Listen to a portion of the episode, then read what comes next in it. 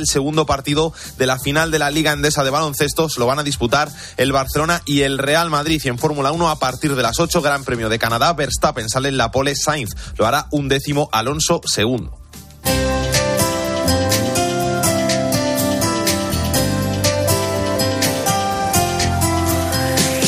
Y hoy en el espejo, Álvaro Real, ya estás por ahí, ¿qué tal? Muy buenas tardes. Buenas tardes, Iván. La historia de hoy es la de un día en el que cinco monjes vieron cómo la luna, esto me lo tienes que explicar, como muchas cosas que me explicas en el espejo, por supuesto, se dividía en dos. Mira, ocurrió un 18 de junio de 1178 y está registrado en los archivos de la Catedral de Canterbury. Los cinco monjes vieron que el cuerpo superior de la luna se separó en dos. Vieron una antorcha ardiente escupiendo fuego, rocas calientes o chispas. Una visión mística. ¿Qué fue lo que ocurrió ese día en la luna?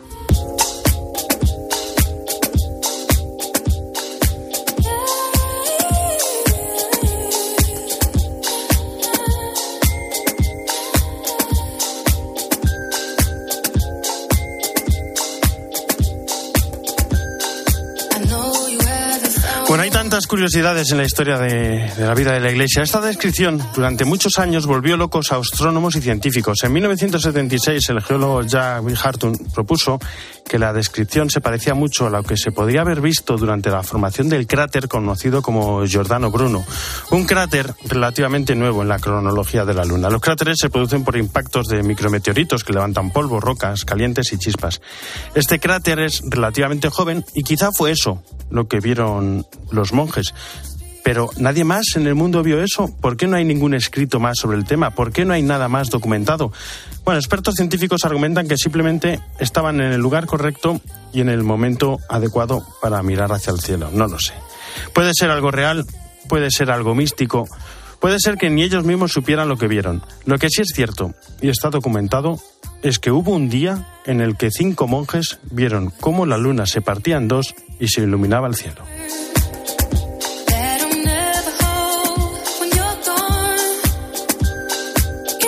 Jesús, aquí están. ¿Cómo estás? ¿Qué tal, Muy buenas tardes. Buenas ¿Qué tardes. santos tenemos esta semana? Pues mira, empezamos hoy un décimo domingo del tiempo ordinario ya después de estas reminiscencias pascuales. Tenemos a los santos Marcelino y Marcos. Y claro, uno piensa, bueno, ¿y qué ha pasado con estos dos santos? Pues mira, son patronos secundarios de Mérida Badajoz. ¿Por qué? Pues sencillamente un día, un buen día, esto también es una historia, Mérida Badajoz, tal día como hubo una tormenta que pilló cerca de un polvorín en el siglo XVII, entonces vieron que podía el rayo afectar y podía ser una gran catástrofe y rezaron a los santos del día que eran estos y como coincidieron estos se lo pidieron, no hubo tal catástrofe y entonces son los patronos secundarios de Mérida Badajoz, con lo cual para documentar también esta, este hecho curioso. Eh, mañana tenemos al fundador de la Camaldula, también esa orden parecida a la cartuja, ¿no? Pues eh, también contemplativos anacoretas, que es un carisma también necesario en la iglesia y pues que sigue existiendo esa presencia de ellos por la faz de la tierra. Luego después tenemos, concretamente el día 20, tenemos a, San Santa Florentina, que es la que faltaba dentro de la saga que este año hemos visto a San Isidoro, hemos visto a San Fulgencio, pues ahora es, llega Santa eh, Florentina, que es la hermana de todos ellos, de todo el clan de los Cartagena o San Isidoro de Sevilla, todos los que fueron obispos, ella fue contemplativa mmm, eh, benedictina. Luego después el día 21 tenemos a ese gran patrón de los jóvenes y de las jornadas mundiales de la juventud, que es San Luis Gonzaga, que renunció a su título nobiliario para hacerse jesuita y después morir cuidando a enfermos de cólera. El 22 tenemos a San Juan Fisher y Tomás Moro, mártires ingleses que murieron decapitados. El 23 a San José Cafaso. Y el 24 es seis meses antes de que el 24 de diciembre, que es en Nochebuena. Nochebuena. Pues el 24, la Iglesia quiere que el 24 de junio, seis meses antes, sea el nacimiento de San Juan del Precursor. Esa noche de San Juan que tiene su fe y su fervor en tantos pueblos, pues con ello nos quedamos. Muchísimas gracias, Jesús Gracias. Luis. Hablemos de música y oración. Os presentamos al grupo de música católica Tuyo. Charlie, ¿cómo estás? Muy buenas tardes. ¿Qué tal, Álvaro? Muy buenas tardes. Tuyo es el fruto de, de la amistad y del deseo que tenemos todos de, de rezar juntos. Además, muchas veces ha implicado para nosotros un, un oasis, un, un lugar de descanso. Es eso fundamentalmente. Aunque pase el tiempo, Y rezando, al fin y al cabo. quiero seguir diciendo que estoy loco por ti. Contemplar de cerca a la belleza engalana y resucita el corazón de quien la mira. Que tenemos en el corazón una inquietud o, o, algo que no sabemos expresar y las canciones muchas veces pues sirve para poner por palabras todo aquello que tenemos en el corazón. Cuando cantamos, todo yo estoy puesto en, en una cosa, ¿no? Para Dios con la intención de darle gloria. Sé que escuchas mi voz.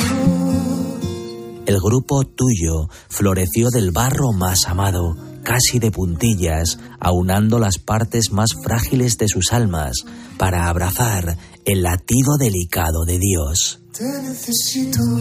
Que el Señor nos haga partícipes de, de este regalo suyo y, y que nosotros desde, desde, nuestra pequeñez y mucha unión podamos disfrutarlo es, es un enorme privilegio y, y un honor. Pablo, Gon y Chechu hilvanan con sus voces la ternura más herida del Padre, la que rehace la vida de quien la toca. Pues sencillamente nuestra amistad en Cristo y además el deseo de estar con Él. La música como esa ventana abierta al alma de quien ama, de quien siente, de quien cree, cincela la piel de estos apóstoles de Jesús de Nazaret que tallan en la ofrenda del altar el resto de sus vidas. Cuando se reza en grupo, hace muy fácil dirigir una misma oración para Dios. Genera muchísima comunidad en, en la oración.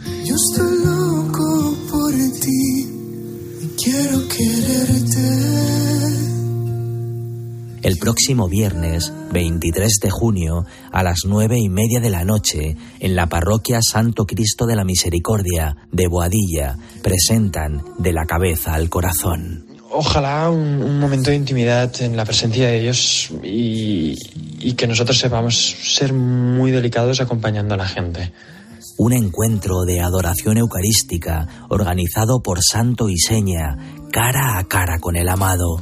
Nosotros escribimos las canciones para el Señor. Te necesito. No tendría ningún sentido reunir a un grupo de personas para cantarlas y rezarlas juntos y no invitarle a, a Él, justamente para ser enteramente suyos, para celebrar que el propio Cristo ha bajado en el pan consagrado, comparte nuestra propia carne forjada en la belleza del barro. Y volverme a enamorar Para vivir arrodillados en ese amor que nos desborda y nos recuerda que al lado de cada hermano sufriente hay un Cristo herido padeciendo sus heridas es que teniendo el privilegio de tener a Cristo en la Eucaristía, ¿cómo no disfrutarlo? Y volverme a enamorar y quererte con... Muchísimas gracias, Charlie. Las 2 y 13, no era menos en Canarias. Nos vamos a Roma. Eva Fernández, ¿cómo estás? Muy buenas tardes. Muy buenas tardes, Bueno, Álvaro. qué bonito momento es en el que el Papa se asoma a la Plaza San Pedro y, y dio las gracias por tanto apoyo, por tanta oración, por tanta compañía durante su hospitalización. Sí, la verdad es que hasta incluso, ¿verdad, Álvaro? Parecía que se ha emocionado al decirlo. Vamos a escucharlo.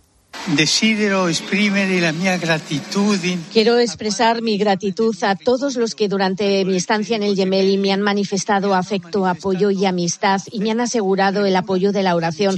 Esta cercanía humana y espiritual ha sido para mí una gran ayuda y me ha reconfortado. Gracias a todos, gracias de corazón. Di cuore. Me encanta porque en ese momento se, se veían las imágenes a las monjitas eh, con las banderas de España.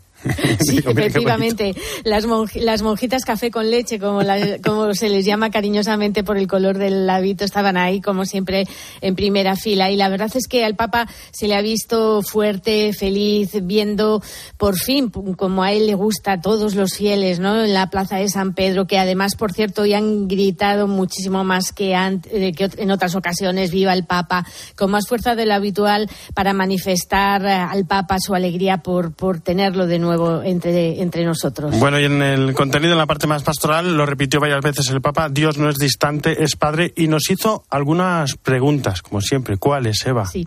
Bueno, pues eh, partiendo de justo de la base de lo que acabas de contar, si realmente somos conscientes de que Dios es un Padre cercano eh, en los momentos difíciles, las preguntas del Papa nos marcan el camino. Por ejemplo, nos ha ido, nos ha ido interrogando, confiamos en Él, sabemos mirar adelante con confianza, como un niño que sabe que es llevado en brazos del Padre, sabemos sentarnos en las rodillas del Padre con la oración, con la escucha de la palabra, acercándonos a los sacramentos, ¿no? Y finalmente terminaba, una ya cerca de Él, sabemos infundir valentía a los otros, hacernos cercanos a quien sufre y está solo, a quien está lejos y también a quien nos es hostil. Son, son preguntas, pero las respuestas corren de nuestra cuenta, Eso Álvaro. ya cada uno. Eso, y seguro que nos ayudan a, dar un, un cambio en el trato con Dios. Bueno, y tras la oración, el Papa habló de las víctimas del naufragio en Grecia, también por las víctimas de, por el ataque a una escuela en Uganda, entre otros temas. Sí, la verdad es que esas palabras, eh, digamos que fuertes, porque el Papa como que ha interrumpido, ha improvisado sobre lo previsto con una advertencia. Parece ser que el mar estaba calmo, ¿no? O sea, se podía haber salvado a tantas personas y esto es lo que ha dicho. Pienso en las víctimas del gravísimo naufragio que ha tenido lugar en la costa de Grecia. Parece ser que el mar estaba en calma. Renuevo mi oración por todos los que han perdido la vida e imploro que siempre se haga todo lo posible para prevenir tragedias similares. Y efectivamente, como decías, también el Papa ha pedido oración por los jóvenes estudiantes víctimas de, de ese ataque brutal a la escuela de Uganda, en el que ha habido al menos 41 muertos. Hoy ellos y los eh, náufragos del, del Mediterráneo se han llevado la oración de toda la plaza de San Pedro. Muchísimas gracias, Eva. Bon pranzo. Buen pranzo. domenica. Lo mismo digo, buen domingo a todos. Gracias. Álvaro Real, En Mediodía Cope, El Espejo. Estar informado. Con el dinero no se juega y antes de tomar decisiones necesitas tener la mejor información. ¿Tú te consideras una persona ahorradora? Seguros de ahorro. Y tú dices, ¿y esto qué es? No deja de ser un producto financiero que tiene dos componentes en el mismo contrato. Por una parte es un plan de ahorro, es decir, tú realizas aportaciones y se van a invertir con una determinada rentabilidad y riesgos. Y hay una parte de lo que aportas que es para tener un seguro de vida. Los lunes, miércoles y viernes a las 5 encuentras en la tarde de Cope con el profesor Fernando Trías de BES la mejor explicación a tus preocupaciones económicas.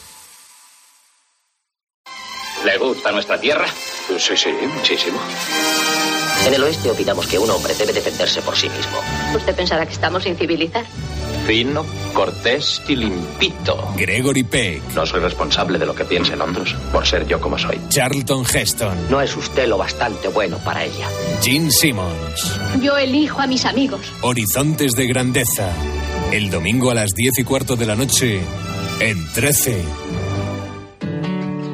En Mediodía Cope, El Espejo. Estar informado. I need peace, I need hope, I need guidance. I need more than myself. I need light, I need life, I need what I never felt.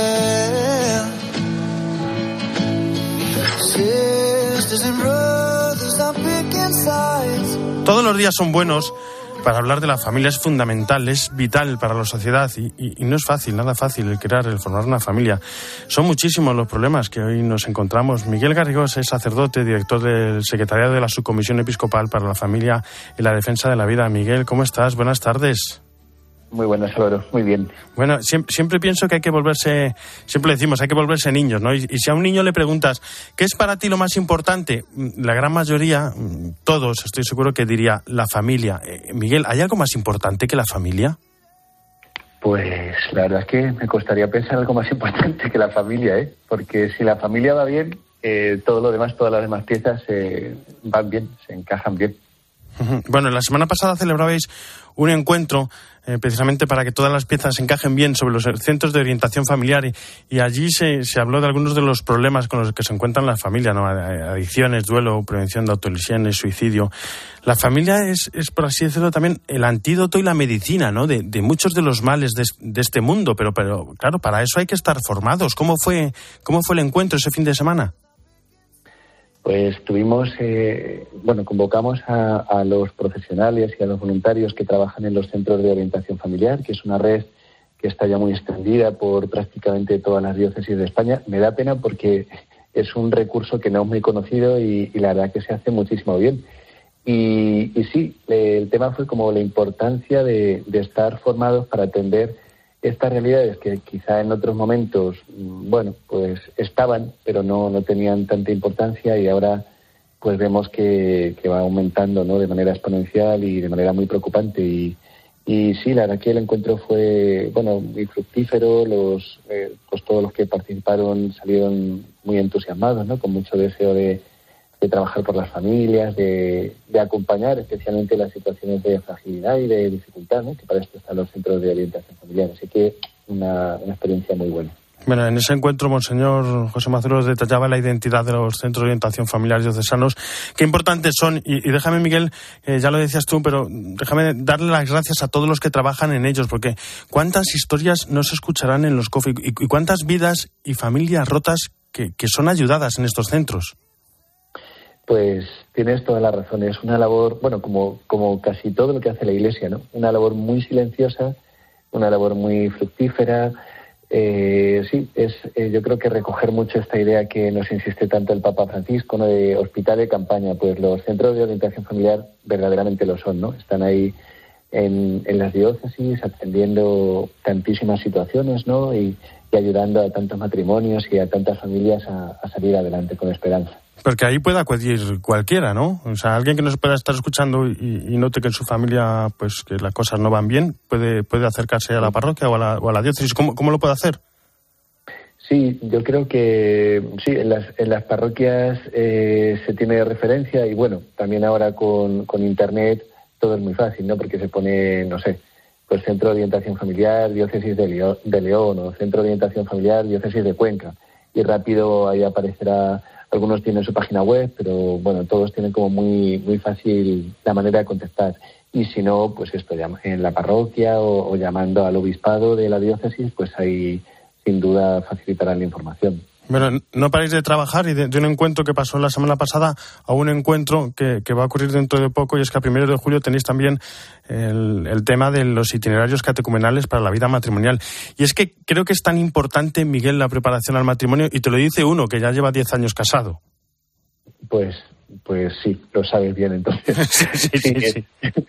Es otra, otra de las cosas que el Papa Francisco prácticamente desde el, desde el inicio de su pontificado llevaba diciendo, como que hay que eh, bueno, pues atender muy bien a, los, a los que se preparan para el matrimonio, ¿no? Y entonces él, en este documento que ha publicado el Dicasterio para los laicos, la familia y la vida, eh, hace una introducción y dice una cosa, bueno, que también él repite, ¿no? Que si nos creemos de verdad que todas las vocaciones tienen la misma dignidad, él dice, ¿por qué para ser sacerdote o para ser consagrado consagrada se dedica años a esa preparación y los novios que vienen a la iglesia a prepararse para el matrimonio los despachamos rápido, ¿no? Eh, es verdad que con mucho cariño, porque también hay que agradecer mucho la labor ¿no? de todas las personas que, que participan en estos cursos de preparación, pero el Papa Francisco está pidiendo un cambio total de mentalidad, tomarnos muy en serio esta preparación, acompañar con mucho cariño, eh, muy, de una manera muy personalizada y, yo creo que es un reto grandísimo el eh, que nos pone el Papa. Pero además, si, decimos, estamos eh, diciendo que es tan importante la familia, para crearla, para formarla, lo primero que tenemos que crear son los cimientos porque luego vienen los problemas y esos cimientos son ahí en la, en, en, la preparación, en el itinerario. Exacto.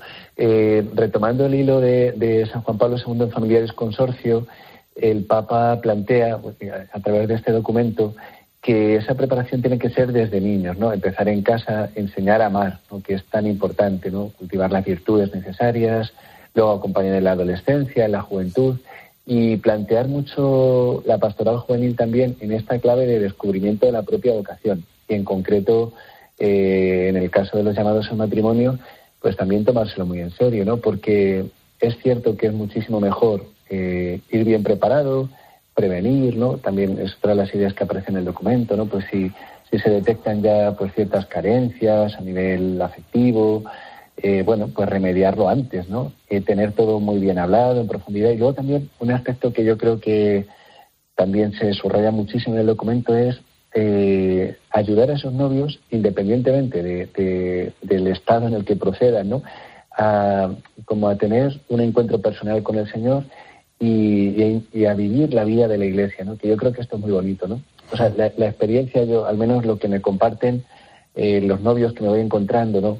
Y me cuentan de los cosas prematrimoniales, salen muy contentos, muy sorprendidos, pero quizás algo insuficiente, ¿no? Porque ven, ¿no? Pues una gente majísima, ¿no? Que está en la iglesia, no, no se podían imaginar que la iglesia fuera así, pero quizá en un acompañamiento más prolongado ellos pueden no solo admirarse, sino descubrir que pueden formar parte de, ¿no? Y este es el reto. Pues un reto precioso el que siempre lleváis en esta subcomisión episcopal para la familia en la defensa de la vida. Un tema como, como decíamos, como decía antes con los niños, no hay nada más importante. Miguel Garrigós, muchísimas gracias por estar con nosotros y un fuerte abrazo. Un abrazo Álvaro, muchas gracias a vosotros.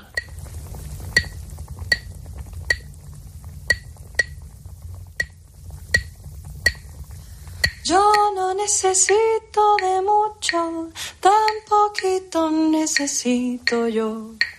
Un jaboncito para lavar la ropa y un hilito largo de tendedero donde pueda colgar mis blusas blancas mientras yo me envuelvo en tus ojos negros. Desde Buenos Aires, Esteban Pitaro, ¿cómo estás? Muy buenas tardes.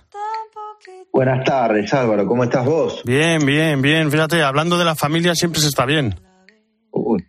siempre se está bien y particularmente te digo los papás en gran parte de los países de América Latina, porque hoy se celebra en gran parte de América Latina el Día del Padre, así que un abrazo especial a los padres migrantes latinoamericanos que haya por allí, en muchos países como Argentina, Perú, Ecuador, México, se celebra hoy, en algunos otros como El Salvador, Guatemala ayer y el viernes que viene lo van a celebrar los papás nicaragüenses, así que un abrazo a todos ellos.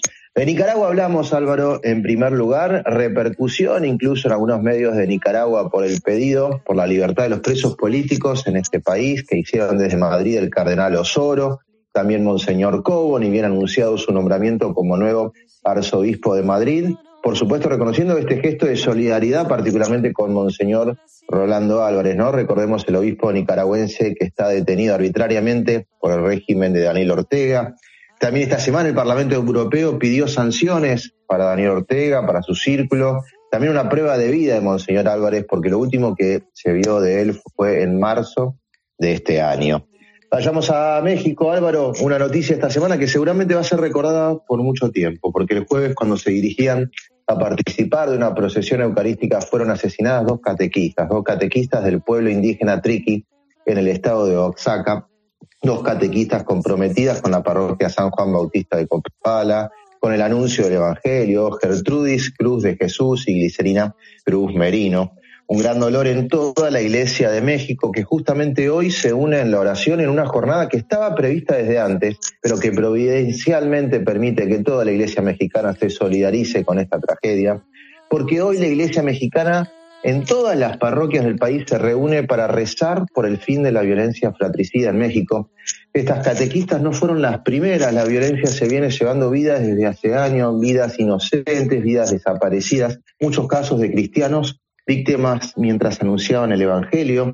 Hoy en todo México se invitó a que amigos, familiares de víctimas de la violencia porten fotos, fotografías de sus seres queridos en todas la misa, en un comunicado conjunto convocándolo por, de parte del episcopado mexicano, también la Conferencia de Superiores Mayores de Religiosos, los laicos y también la provincia mexicana de la Compañía de Jesús.